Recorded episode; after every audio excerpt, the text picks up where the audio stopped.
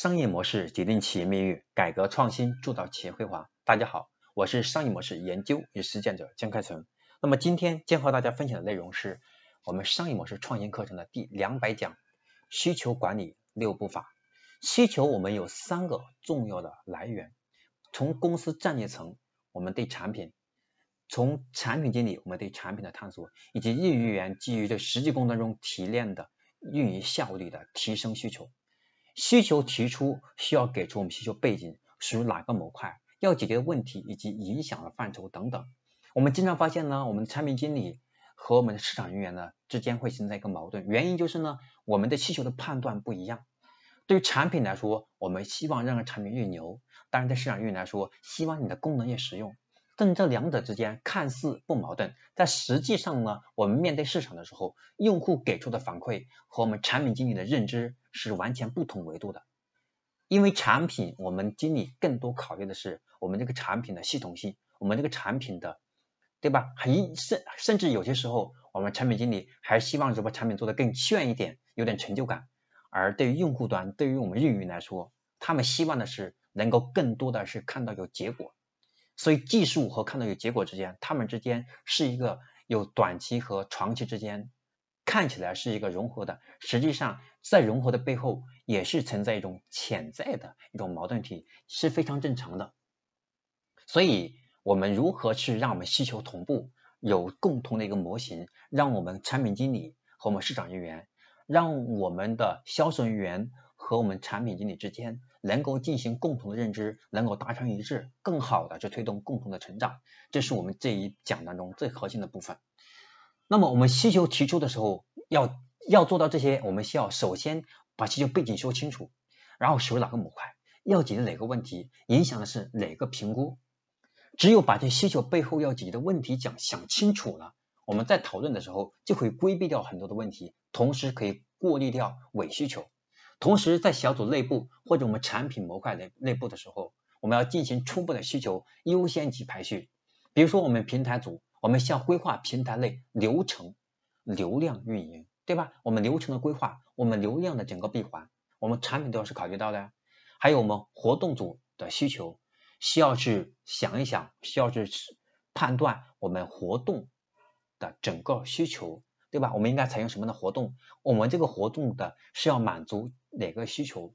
对吧？我们用户组需求则需要用户的体系搭搭建，我们都可以在组内进行优先级排序。我们各个小组要首先进行内部的研讨以后，再拿到我们的公众的资源当中去进行更高维度的去研判，研判决定以后再去行动。所以，我们这里面就有一个需求。管理六步法，第一步，我们首先要收集需，对吧？需求，我们需求要先收集上来。第二个是我们要进行需求的分析，哪些需求是伪需求要 pass 掉，哪些需求呢，对吧？哪些需求是要排在最重要的、紧急重要的，哪些需求是重要不紧急，哪些需求是紧急不重要的，要进行排序。第三，性需求的定义，那我们这个需求它到底算什么？有些需求啊很模糊，比如说我们用户想吃辣一点的，那到底什么是辣？对吧？那辣的程度是什么？所以我们要有一系列，就像我们在做产品的时候一样，用户想觉得好玩，那什么叫好玩？这些都要进行明确的定义。那么要决定玩的形式，用什么技术实现它，然后用户玩的过程中，我们要达到什么的目的？目的对吧？那那么这个目的呢，最后能不能达成？我们需要去首先的定义要搞清楚。第四，第四步是我们需求评审。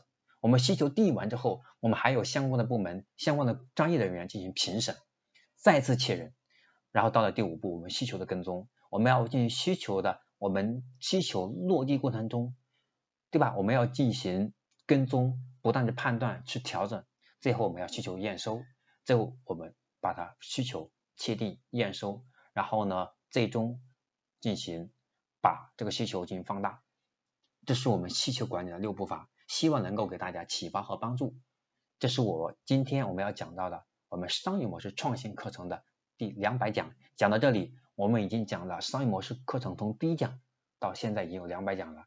感谢大家的陪伴和学习，也希望大家能够持续坚持我们接下来的学习。我们的课程总共大概会更新到两百八十讲左右。希望通过我们两百八十堂的课程，看起来是点点滴滴的要素，但是如果大家能够系统学习完了以后，我们就会对商业有更深的认知。我们在设计商业模式的时候，就会把一些要素进行重组。其实我们看到商业模式的核心也是把要素进行重组和迭代，这就是我们把商业模式把它揉细了，就是一些要素点，然后再把这要素点进行重组，然后搭建新的价值网络。这就是我们最终把商业模式变成从价值的创造、传递，对吧？还有我们的传承，整个商业模式一个闭环就能串起来。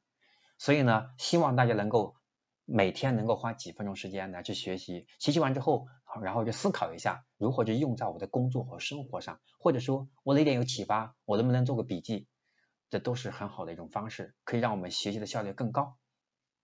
我是商业模式研究与实践者金开成，今天呢，我们第两百讲，我们实用的需求管理六步法就讲到这里，下一讲我将和大家分享的是我们商业模式创新课程的。第两百零一讲，我们互联网商业最重要的三个关键词。互联网走了这么多年，但是它有很多一直在变化的，一定有几个很不变的要素。我们把它连连出来的三个，是我们互联网不变的，是需要我们把它巩固，能够建成未来护城河的很重要的三个关键词。这是我们下一讲要讲的内容。感谢您的学习和收听，希望你能够把我们的课程分享给更多身边的朋友，让他和你一起共同成长。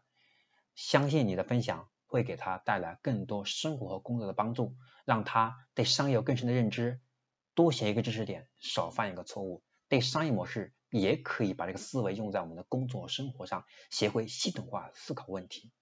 我是商业模式研究与实践者江开成，我们两百零一讲互联网商业最重要的三个关键词。这一讲再见。